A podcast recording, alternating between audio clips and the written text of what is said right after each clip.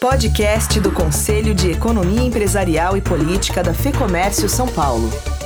2021 mal começou e muita coisa já aconteceu. O fato mais relevante, sem dúvida, é a boa notícia do início da vacinação contra a Covid-19, garantindo ao Brasil a posição número 52 do ranking mundial, com a primeira dose da Coronavac aplicada no dia 17 de janeiro.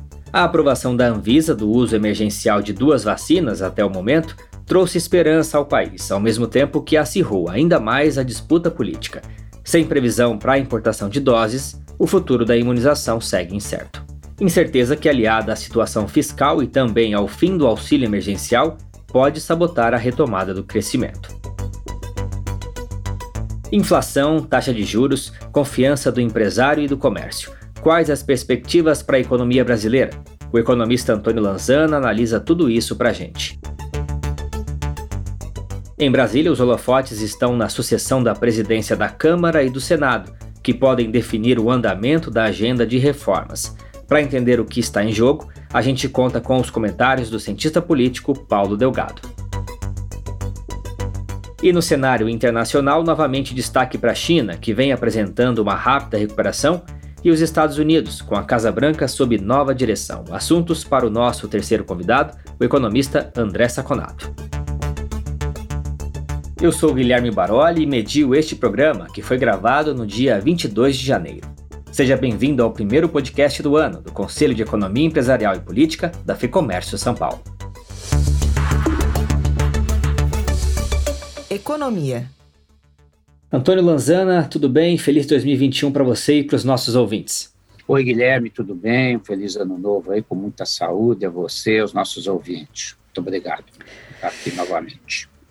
Lanzana, temos hoje ingredientes suficientes para um ano de desafios fiscais, né? Inflação, juros em alta e baixo crescimento e uma crise sanitária ainda longe de terminar. Dentre as previsões, a mais acertada é que o ministro Paulo Guedes deve ter muito trabalho este ano.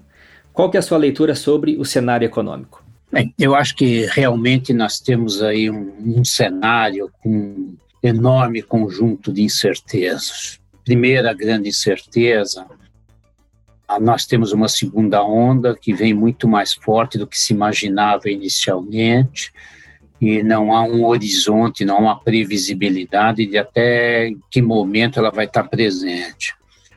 Uma segunda incerteza em relação à nossa vacinação. Certamente a gestão da vacinação está sendo muito fraca, pouco planejada, e muito provavelmente nós vamos ter que alongar esse período de, de vacinação e isso vai ter impacto na economia. Nós já estamos vendo aí governadores tomando medidas de isolamento. Então, acho que nós vamos ter aí um, um conflito forte, um conjunto de incertezas grandes derivados da área uh, sanitária e da área econômica. Além disso, acho que o ministro vai ter algumas dificuldades adicionais porque certamente nós já estamos percebendo que está havendo pressões para a volta do auxílio emergencial e nós não temos condições fiscais para aprovar um novo pacote, porque nós estamos já numa situação fiscal crítica e acho que a, a gestão de uma do, do, fim do auxílio, uma retomada desses pagamentos e conciliação com a área fiscal é um processo extremamente uh, complicado de, de efetuar.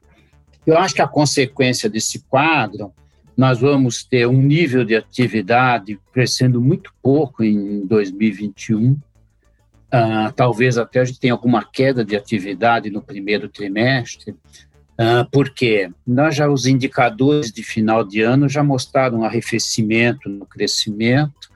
Nós temos um problema importante que a aceleração da inflação no final do ano reduz a renda real dos trabalhadores. E nós temos ainda um problema que é o fim do auxílio emergencial. Isso deve ter alguma queda de demanda. Nós vamos crescer em 2021, vamos pelo efeito estatístico, mas eu acho que o crescimento vai ser bastante pequeno. Agora, se a gente olhar num cenário de prazo mais longo, nós observamos que há muito tempo o Brasil cresce muito menos que a economia mundial. A década última foi a pior da nossa história. para nós termos um, horizonte de um crescimento mais rápido, que viabilizaria uma gestão mais adequada da dívida pública e do orçamento do déficit público é, em geral, nós teríamos que fazer um conjunto muito amplo de reformas focadas na gestão do gasto público. Nós teríamos que fazer reforma administrativa, essa PEC emergencial teria que ser aprovada, e a gente está percebendo assim um esforço muito pouco limitado, nem tanto da equipe econômica. A equipe econômica tem propostas até razoáveis, mas a gente percebe que elas não estão conseguindo se viabilizar no Congresso. Então, acho que é um cenário de grandes uh, incertezas. Eu acho que o ministro vai ter muito trabalho mesmo ao longo de 2021. O orçamento previsto para este ano é de cerca de 1,5 trilhão de reais, mas o governo terá liberdade de mexer, de escolher né, onde gastar, menos de 100 bilhões. O que, que é prioridade, Lanzana? O que, que dá para fazer com esse montante? Esse engessamento do orçamento não é uma coisa nova, isso vem na economia há muito tempo. Nós temos muita, que a gente chama aí no, no economês, muito dinheiro carimbado, a despesa já está carimbada, é X para cá, Y para lá, então você tem pouco espaço de manobra. Ah, eu acho que 100 bilhões é um montante irrisório. Se a gente provavelmente olhar na consequência desse quadro, é que nós vamos ter provavelmente uma nova contração de investimento público em 2021 a acomodar um, um cenário desse. Então, acho que é o que reforça duas coisas: a necessidade que nós temos de reordenar o gasto público nós, inclusive, entendemos que é muito mais importante reforma administrativa, PEC emergencial, do que reforma tributária até. Você tem necessariamente que reordenar esse gasto público e para poder promover é, é, era importante que o governo voltasse a ter capacidade de investir. Tem alguns investimentos de prazo longo, eu sou completamente a favor de você privatizar, fazer concessão ao setor privado, mas se o setor público tivesse essa complementação também, nós teríamos que olhar um ponto que eu acho que é fundamental, muito pouco explorado no Brasil, que é a necessidade que nós temos de acelerar o crescimento. O crescimento é fundamental para criar emprego, para aumentar o padrão de vida, para aumentar o consumo, para aumentar tudo.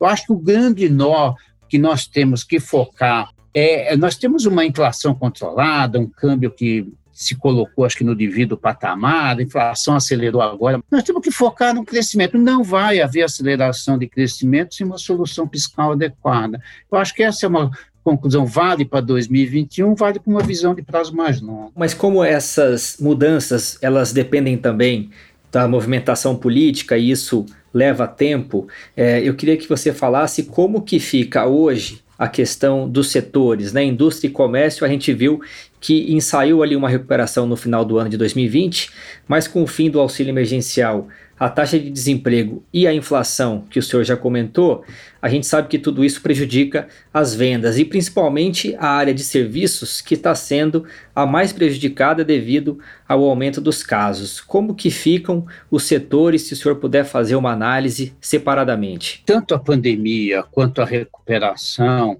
ela foi longe de ser homogênea ela foi muito heterogênea. O setor serviços, obviamente, é o mais afetado pela, pelas medidas de isolamento, na medida em que as pessoas não vão a teatro, não vão a shows, não vão a shopping, não vão a restaurante, são é o segmento mais afetado diretamente. Ele veio recuperando muito mais lentamente do que os outros, mas continua muito aquém do período pré-pandemia. Um caso típico disso é viagens, né? Passagens aéreas que estão, turismo está com quedas muito fortes. Esse segmento ele estava recuperando, longe de voltar ao padrão pré-pandemia, mas esse é um segmento que vai ser afetado mais fortemente uh, nesse início de ano pelo crescimento das medidas de isolamento, vai ser afetado mais fortemente. Na medida em que houve uma redução da demanda por serviços, houve uma substituição de compro menos serviço, compro mais produtos industriais, compro mais no comércio. Então, isso ajudou a recuperar fortemente o comércio. Isso ajudou bastante. Então, o comércio já tá estava num nível superior à pré-pandemia, mas deu sinais de arrefecimento já no final do ano. Esse comércio vai sentir o início do ano por aqueles fatores que eu já comentei. A inflação correu a renda, é fim do auxílio emergencial, desemprego, além do receio normal. Então, eu vejo que nós vamos ter provavelmente um enfraquecimento do nível de atividade nesse primeiro trimestre. A área industrial tem uma característica um pouco diferente. A indústria fez um ajuste de estoques monumental ao longo da pandemia. Primeiro, houve um crescimento da demanda depois daquela período de abril, houve uma demanda mais forte e o ajuste foi feito, aumenta a venda com estoque menor. Ao mesmo tempo, se desestruturou um pouco o processo produtivo industrial. Então, a indústria começou a recuperar, cresceu um pouco acima do esperado. Se você olhar, isso é muito claro quando a gente olha o índice de confiança dos empresários. Quando você olha o do comércio, ele começou a cair em dezembro e voltou a cair em janeiro. O da indústria cresceu até dezembro, porque ele o impacto é um pouquinho mais atrasado porque havia um processo de reposição de estoques. Agora já sinaliza também com a normalização dos estoques, a normalização da comercialização, muito provavelmente o setor industrial também vai mostrar desaceleração no, no primeiro trimestre. Quer dizer, há motivos diferentes, mas óbvio, uh, o nível de demanda final que deve cair impacta todos os setores de uma forma ou de outra. Quando a gente observa, uh, mesmo abrindo esses segmentos, você nota que há setores crescendo 30 e há setores caindo 30. Há uma estatisticamente a média não é muito relevante quando o desvio padrão é muito alto, né? A gente sempre trabalha com médias, mas eu acho que isso está acontecendo uh, de uma forma bem diferenciada entre serviços, comércio e setor industrial. Tá certo, obrigado Lanzana. Seguimos agora para o segundo bloco. Política. Paulo Delgado, tudo bem com você? Tudo bem, Guilherme? É um prazer falar com você, com o professor Lanzana e o Saconato. O grande destaque do cenário político é a eleição para as presidências da Câmara dos Deputados e do Senado, agendadas para o próximo dia 1 de fevereiro. Começando pela Câmara dos Deputados, temos aí dois principais candidatos, o Baleia Rossi, do MDB de São Paulo, e Arthur Lira, do Progressistas de Alagoas. Como devem ficar a agenda de reformas, tanto as macro, né, administrativa e tributária, quanto as de menor porte, que têm potencial de impactar positivamente segmentos importantes da economia. Podemos esperar uma gestão reformista? Olha, primeiramente, o processo de sucessão na Câmara se repete com uma naturalidade impressionante, considerando que a naturalidade não faz parte da conjuntura atual. Não é natural uma pandemia que dura quase um ano e que não tenha provocado nenhum efeito sobre a dispersão de candidatos na Câmara. Nós temos nove candidatos a presidente da Câmara. Isso significa que o Congresso Nacional não consegue se unir em torno de uma bandeira mais séria, de uma bandeira mais grave para o Brasil no momento que é conseguir vacinar os brasileiros e criar um horizonte onde a economia possa ter um pouco mais de esperança, porque as condições de produção, as condições de trabalho voltariam ao normal. Desses nove candidatos, tem dois que estão com maior projeção. São exatamente os dois apoiados pelos dois presidentes do poder. Um apoiado pelo presidente da República, do Executivo, que é o Arthur Lira, e o outro apoiado pelo presidente da Câmara atual, que é o Rodrigo Maia, e que apoia o Baleia Rossi. Os dois, no momento, o equilíbrio entre os dois é muito grande, mas vai depender muito desses, do comportamento desses sete candidatos. Esses candidatos todos somados, eles costumam ter em torno de 60, 80 votos. Isso significa que eles podem levar a eleição para o segundo turno. No segundo turno, pode se inverter hoje uma ligeira preferência que o Arthur Lira tem, porque os derrotados podem decidir apoiar o, o derrotado, que ficou em segundo lugar, e o oposicionista. Acho que é possível dizer que o Baleia Rossi tenha mais chance de ser o presidente da Câmara por causa do enfraquecimento do governo do presidente Bolsonaro.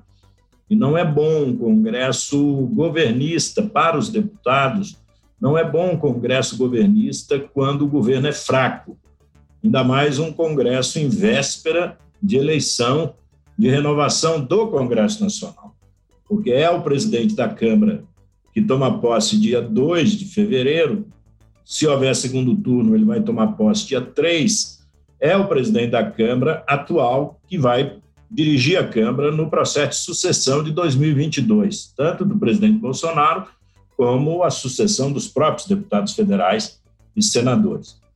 Acho que a microagenda, a agenda normal do Congresso não sofrerá solução de continuidade.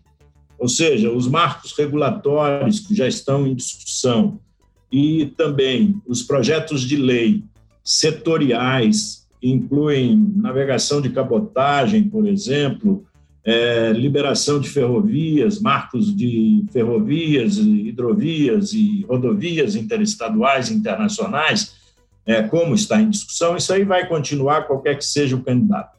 Mas a linha divisória entre os dois ocorre com a votação da independência do Banco Central. Ali é que nós vamos saber se a Câmara está sendo dirigida por um é, presidente reformista ou se está sendo dirigida por um presidente é, conservador, um presidente que não vai tocar nas questões essenciais. Porque quais são as questões essenciais? É o que o professor Lanzana deixou muito claro. O essencial é a economia voltar a ter arranque, competitividade, capacidade de produtividade. Isso aí exige que o governo brasileiro possa, evidente, continuar a cobrar imposto, mas o governo brasileiro precisa de ser um pouco mais eficiente. Por quê? Porque nesse período que nós estamos vivendo, um governo mediano não dá conta do Brasil. Nós estamos vivendo um período tão excepcional, um período tão especial, um período tão difícil, e não só o Brasil, todos os governos do mundo estão vivendo esse período, é preciso de ter um, um presidente com um pouco mais de capacidade de articulação e um presidente que possa não só querer cobrar impostos e aumentar a dívida pública. Ele precisa de ser um presidente mais racional, mais razoável. E aí ele tem que fazer uma reforma administrativa, ele tem que fazer o Estado brasileiro ficar mais funcional. O, o Estado brasileiro é muito caro. E ele tem também que fazer uma reforma fiscal e tributária que possa haver justiça fiscal no Brasil, em que você não tenha esse cipoal de impostos onde um se sobrepõe ao outro e praticamente impede que o empresário tenha capacidade de planejar a economia da sua empresa. E se o empresário não planeja a economia de, da sua empresa, quem sofre mais é o trabalhador, e também não tem segurança de que seu emprego vai continuar. Então, acho que a Câmara é importante e, para mim, é a principal decisão econômica desse ano, é a eleição na Câmara dos Deputados. Lembrando que ambos os candidatos citados, o Baleia Rossi e o Arthur Lira, são favoráveis a uma reforma tributária, cada um à sua maneira, e dizem que colocariam em votação já no primeiro semestre. Bom, agora falando do Senado, o que está em jogo, onde Rodrigo Pacheco, do Democratas de Minas Gerais, e Simone Tebet, do MDB de Mato Grosso do Sul, disputam o comando da casa. O Senado é um pouco mais tranquilo, porque o Senado é, vamos dizer, a casa dos estados.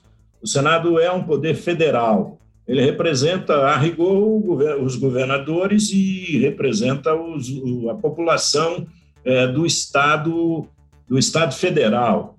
É, o, o Senado é uma casa de 27, 27 governadores, de 27 é, estados-membros. Né? A Câmara não, a Câmara é uma casa de 500, de 210 milhões de pessoas. A Câmara é a casa da, da população brasileira.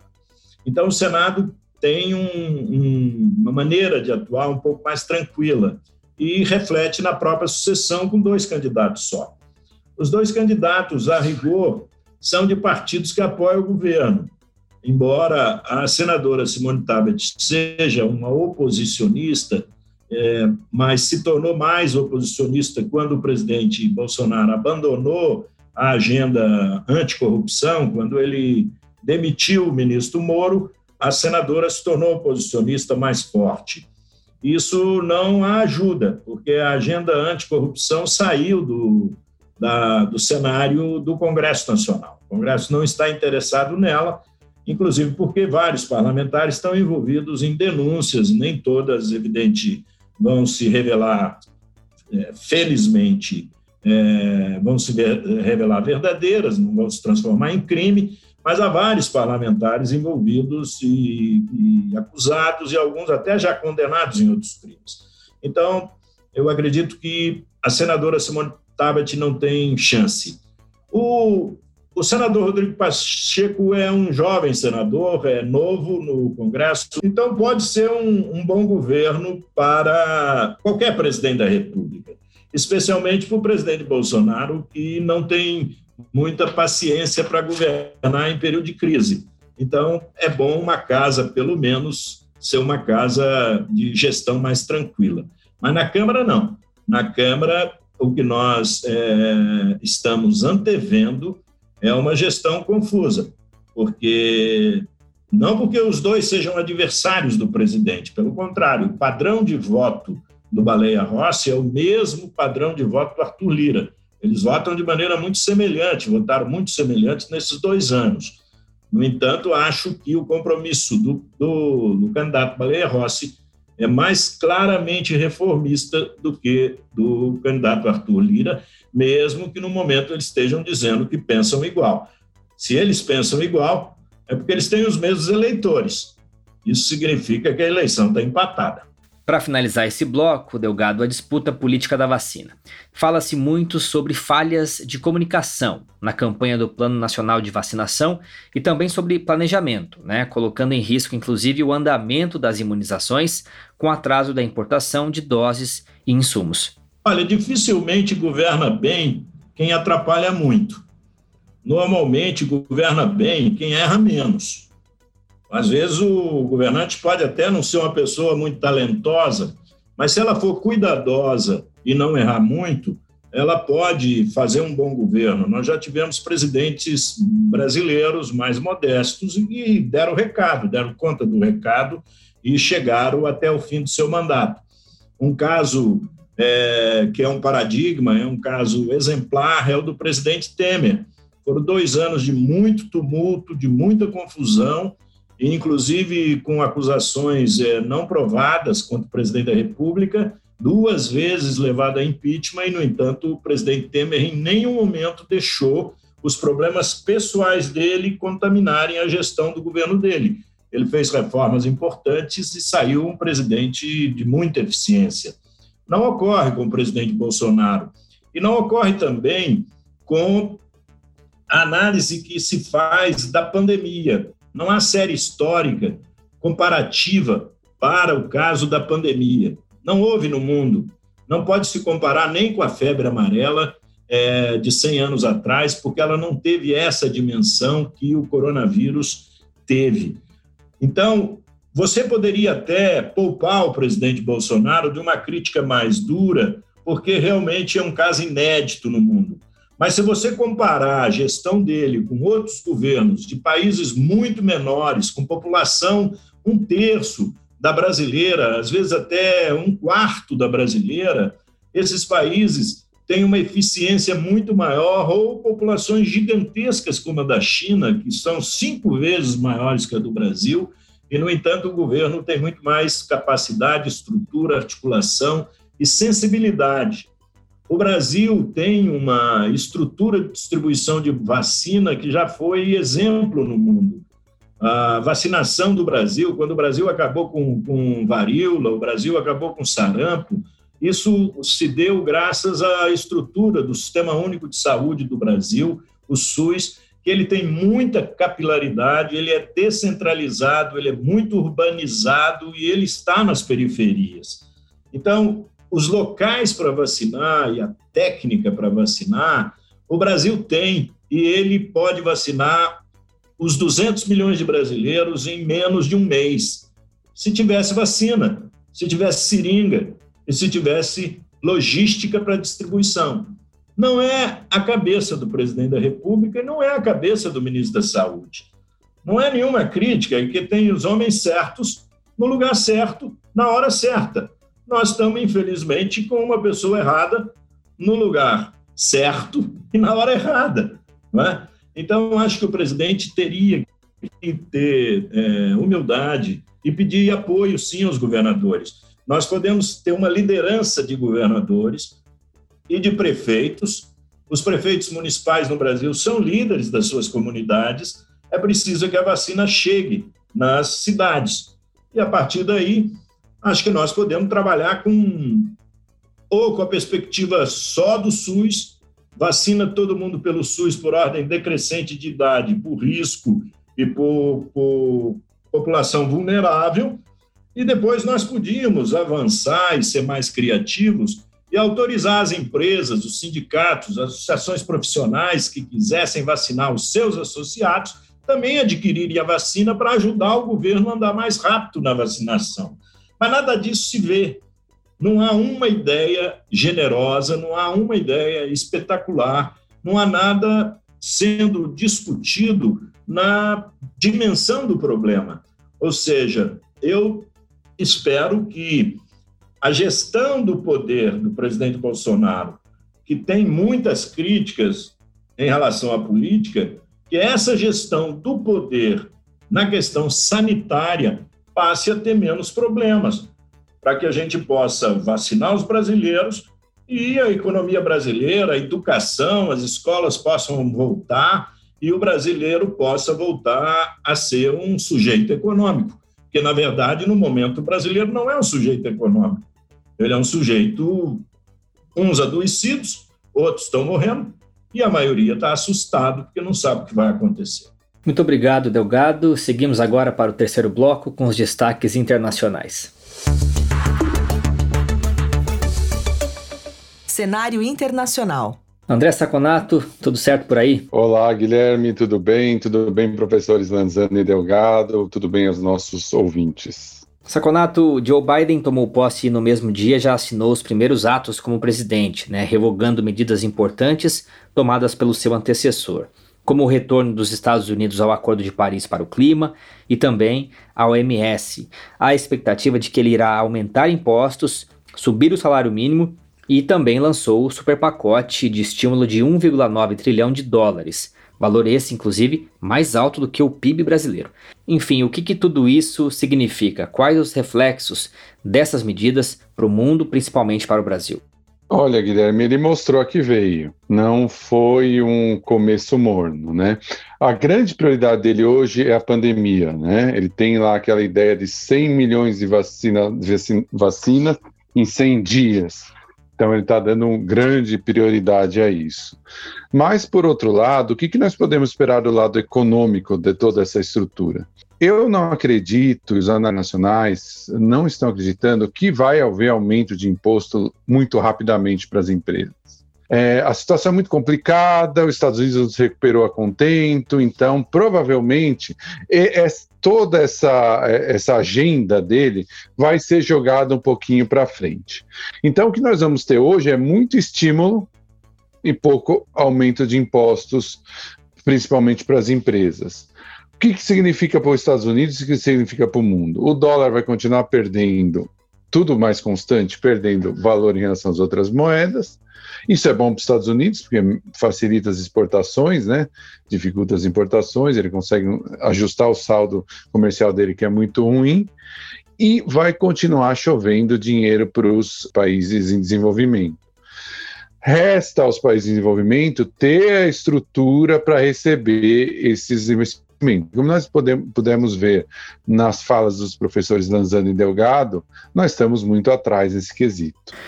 Vamos agora para a China, que tem apresentado uma rápida recuperação. Parece que estão tendo, inclusive, interrupção de fornecimento de energia em algumas regiões, né, Saconato? É uma recuperação sustentável? Essa é uma questão muito interessante. Antes de eu responder a questão, só passar para os nossos ouvintes um, uma, uma, algo que eu estou lendo, e é cada vez mais comum. Existe cada vez mais contestação em relação aos números oficiais da China. Não é que não tenha havido crescimento, não é que não, eles não estejam se recuperando, mas a recuperação, na realidade, parece, segundo esse, essa tese, mais fraca, principalmente por um, um ponto muito curioso, pelos deflatores que eles usam. Eles, eles fazem um, um, uma, uma jogada ali com os deflatores para aumentar a, a, o, seu, o seu PIB.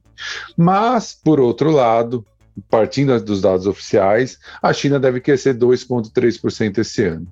Não parece nada genial para a China, mas se a gente lembrar que ela caiu quase 7% no primeiro semestre, dá para imaginar o tamanho da recuperação no segundo, no segundo semestre, né? Nós tivemos uh, pessoas do nosso conselho que revelaram que uh, já tem falta de energia em algumas regiões da China. Só para se ter uma ideia, o aumento de demanda por energia pelas indústrias foi de mais de 13% no segundo semestre. Então, é, isso mostra que, embora tem, possa ter algum problema com os dados, a recuperação está sendo muito forte e a China vai voltar a ficar num, patamar maior que os outros países. Mas eu acho legal a gente chamar a atenção, Guilherme, para um outro ponto e que pode, é, para a gente olhar a longo prazo, para a gente pensar com o nosso ouvinte a longo prazo. Esse imbróglio que se tem entre o governo chinês e o CEO da, da Alibaba, Jack Ma, pode ser altamente significativo para o longo prazo chinês. Por quê? O decoupling, ou seja, a distensão entre China e Estados Unidos, entre cadeias produtivas, está muito clara. Isso está acontecendo, isso é muito claro. A cadeia chinesa não tem tecnologia para vários pontos é, muito importantes, principalmente semicondutores. Não dá para ele se desenvolver, sair dos Estados Unidos e da Europa e produzir esses semicondutores, o que é muito primordial para a China. Como que a China deve conseguir isso? Pode conseguir isso numa junção do setor privado e do público. O público sozinho não vai conseguir. Tem que ter um pouquinho ali de alocação de mercado. Enquanto os interesses dos empresários do governo eram iguais, isso ia muito bem. Mas agora o Jack Ma tentou entrar na parte de finanças e já chegou a ter quase 300 bilhões de, de ativos, né? E os governos locais chineses começaram a reclamar que ele estava drenando dinheiro dos bancos públicos. Isso fez com que o governo chinês acusasse o Jack Ma de monopólio, o que é um absurdo, porque esse monopólio foi feito pelo próprio governo chinês com essa estrutura né, próprio beneficência com a estrutura de crescer as empresas para que elas tenham competitividade lá fora. Então, isso pode ser um grande limitador do crescimento chinês no longo prazo. Agora, o Brasil vinha colecionando uma série de atritos com a China, as relações diplomáticas não são das melhores. A gente já falou disso aqui no podcast algumas vezes. Mas agora o país precisa negociar, precisa mudar o tom com a China, porque é de lá que vêm os insumos para a vacina da Coronavac e também para a AstraZeneca, né, a vacina de Oxford. Olha, Guilherme, quando você é pequenininho e tem dois valentões na rua, você não fica falando mal de um para outro, de outro para um. Você fala bem dos dois. Você tem que ter uma, uma, tomar uma posição, porque se você tomar uma posição, você vai apanhar de algum. É, é, é isso é muito certo. Isso chama diplomacia, e isso que o Brasil não tem há dois anos. Vamos ser bem claros: o Brasil não tem diplomacia há dois anos. Ele tem uma pauta ideológica e, é, e, e o, a embaixada brasileira, o Itamaraty, age segundo essa pauta ideológica pauta que nós conhecemos, globalismo, países se mancomunando contra o capitalismo, marxistas disfarçados, que é um, quase que uma paranoia, né? Então, isso está prejudicando. Agora nós tivemos já notícia essa semana que parece que a variante inglesa do vírus é muito mais mortal, muito mais letal e muito mais transmissível. Esse é o problema de demorar a vacinação. Quanto mais o vírus corre, mais é maior a probabilidade de você ter mutações. E o Brasil, se no, no, no Reino Unido, que já começou muito mais pesadamente, isso é um problema, imagina no Brasil, que nós já vimos em Manaus essa nova cepa que está causando. Então, assim, é muito urgente que essas vacinas cheguem e o Brasil tem que ter algum tipo de bom senso quando for negociar. Eu acho que o grande ponto positivo desse, desse todo esse embrólio que a gente está dependendo da vacina, né? Já, já, a gente percebeu que a China já colocou uma condição na mesa para que ela continuasse fornecendo a vacina, que é que a Huawei não saia nos leilões de 5G, pelo menos não seja banida. Ela não quer tanto, ela não falou que quer, escolhe a 5G, o Huawei, mas não seja banida do leilão, porque ela sabe que no leilão ela ganha. Né? É, a gente percebe que como que a diplomacia é, é, é importante nesses casos. E o, talvez o mais importante, como eu tinha dito, que o Brasil, o mais positivo é que o Brasil aprenda com esse, com esse episódio.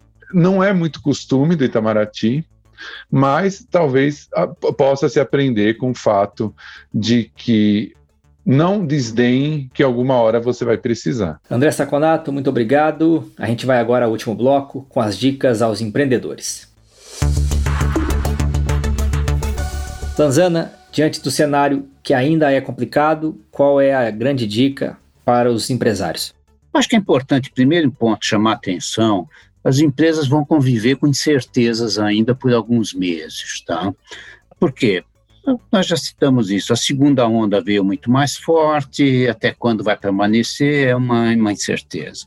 A vacinação, como é que ela vai ser feita? Nós estamos assistindo toda essa deficiência aí de oferta de vacinas.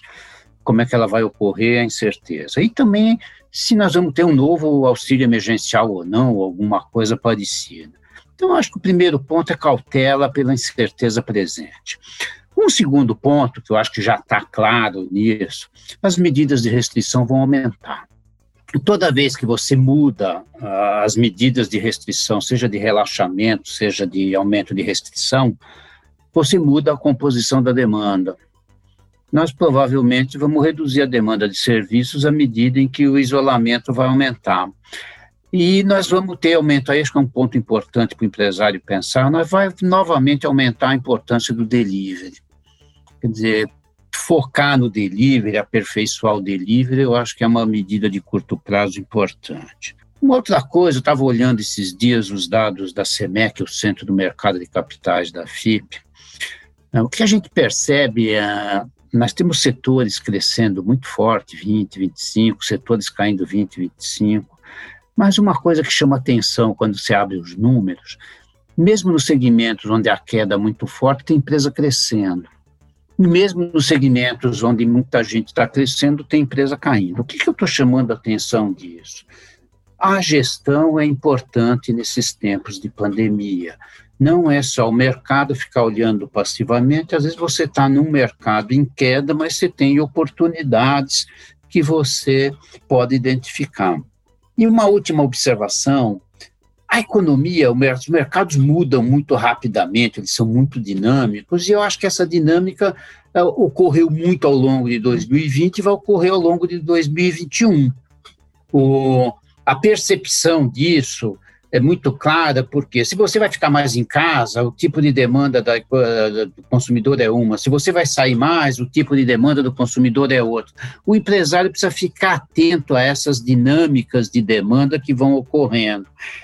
E tudo isso eu acho que reforça já questões que nós colocamos anteriormente, aquelas sugestões tradicionais, gestão de caixa é fundamental, gestão de estoque, que muita empresa fez isso de forma maravilhosamente bem na pandemia, elas ganham corpo novamente, e um reforço aqui numa sugestão que a federação sempre tem dado, aproveite as datas comemorativas para ajustar o seu fluxo de caixa que é fundamental para uma boa transição nesse período. Delgado. É, eu vejo o seguinte, acho que o empresário, especialmente o empresário do comércio, tem que ficar atento ao protagonismo do seu setor e a variação de movimento do consumo em relação às restrições impostas pela pandemia. Ninguém pode considerar que tudo está perdido. Na verdade, tudo está em movimento, mesmo parecendo às vezes estagnado, a sociedade está em movimento. As pessoas estão se deslocando, por exemplo, de um tipo de consumo para outro, né? Como o professor Lanzana alerta muito bem, o delivery veio para ficar. Ele já existia e hoje ele virou praticamente uma mania é, nacional e com a vacina vai diminuir, eu acredito que vai se aperfeiçoar. O outro aspecto é ficar atento a necessidade de estimular o seu funcionário, o seu trabalhador, o seu empregado a vacinar.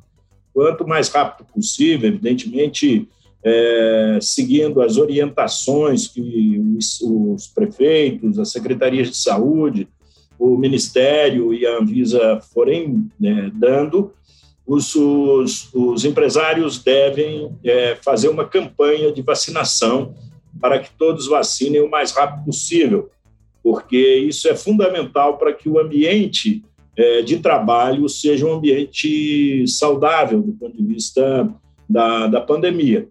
E no, na política, observar os movimentos do Congresso Nacional sem muito pânico e sem imaginar que vai haver uma paralisia completa, uma ruptura, uma revolução, ou que vai haver alguma coisa incontrolável no Congresso Nacional. Na verdade, a sucessão da Câmara e do Senado são sucessões institucionais previstas, não estão sendo antecipadas nem estão sendo adiantadas. A única novidade que tem é o modelo de votação, que ainda não está não, não está claramente definido se ele vai ser presencial, se ele vai ser híbrido, um pouco presencial daqueles mais jovens que puderem é, vir a Brasília votar, ou se vai ser um, um, um sistema de votação totalmente online, totalmente através da, da, do sistema da Câmara dos Deputados e do Senado, que é absolutamente seguro. Hoje pode captar o voto de todo parlamentar na cidade dele, à distância, onde ele estiver. E tendo a tranquilidade de saber que a pauta regular do Congresso Nacional não vai parar. O Congresso vai funcionar, as leis vão ser votadas, vão ser revogadas, vão ser melhoradas, e o que nós não podemos assegurar é que as reformas vão sair, ou se vão ou que vão sair na forma e na expectativa que o Brasil está precisando. Mas não vejo nenhum risco de ruptura institucional não vejo nenhum risco de paralisia do sistema político brasileiro. O que nós é, torcemos e, e trans, podemos transmitir aqui da Fé Comércio para todos os seus associados e a todos os ouvintes do nosso podcast é que apostem na vacina, torçam por ela e, quando ela chegar, vacinem rapidamente. André Saconato. Olha, Guilherme, eu vou tentar rapidamente traduzir os sinais do, da economia internacional para o empresário no dia a dia. Primeira coisa, é, nós temos duas forças antagônicas. Uma é a segunda onda da Covid, mais forte, parece um pouco pior. Por outro lado, já, o, o governo americano já mostrou que não vai economizar recursos para aumentar os pacotes de ajuda. Ou seja, vai continuar fluindo o dólar no mundo, eles vão continuar com afrouxamento monetário, e isso vai fazer com que provavelmente esses dois, esses dois pontos é, é, se contraponham. Somando a isso a instabilidade fiscal no Brasil, a tendência é que o dólar não mexa muito. Ele mexe muito dia a dia, porque é muito instável, mas se você pegar uma reta, você percebe que ele já está no mesmo patamar há muito tempo. Essa é a tendência que, acho que deve continuar. Por um lado, com mais estímulos fiscais, por outro, com a nova onda e com as incertezas fiscais que nós temos no Brasil. Um segundo ponto: é interessante o empresário ficar atento para exportação. Por quê? Se possível, obviamente. Porque as economias desenvolvidas vão se recuperar mais rápido que nós. A vacinação vai ser muito mais rápida, a, é muito mais eficiente. Então, assim, vai ter um gap durante algum tempo que vai aumentar essa desigualdade mundial. É, então, é, é, interessante que fique de olho em exportação, Ásia, é, América do Norte, Europa, que isso vai ser muito interessante. Com o dólar razoavelmente constante, isso faz com que o risco dessas exportações fiquem menor, o RED comece a custar mais barato. Então, acho interessante. E um terceiro ponto, que o professor Lanzana já falou muito bem, é cautela. Não dá para sair ainda, infelizmente, investindo muito dinheiro, querendo aumentar muito capacidade produtiva, porque a gente realmente não sabe quanto que vai durar esse imbróglio. Quando a gente perceber que a, a vacinação já está mais avançada, nós voltamos aqui falando, pô, agora é hora, porque daqui três meses você tem que estar tá com, com, tudo updated para vender. Mas infelizmente agora ainda não é essa hora. Finalizamos então o primeiro podcast do CEP de 2021. Eu agradeço Antônio Lanzana, Paulo Delgado e André Saconato. Muito obrigado. Obrigado, Guilherme. Tudo de bom. Obrigado. E a você que nos ouve, muito obrigado pela audiência. A gente volta no mês que vem. E se você é empresário ou empresária, eu te faço um convite. Conheça o lab.fecomércio.com.br, o espaço exclusivo da Fecomércio São Paulo que oferece uma seleção de conteúdos, serviços e orientações para empreendedores de todos os portes. Eu deixo o link aqui na descrição. Este podcast conta com a edição do estúdio Johnny Days. Eu sou Guilherme Baroli e te espero no próximo programa. Até lá! Podcast do Conselho de Economia Empresarial e Política da FEComércio São Paulo.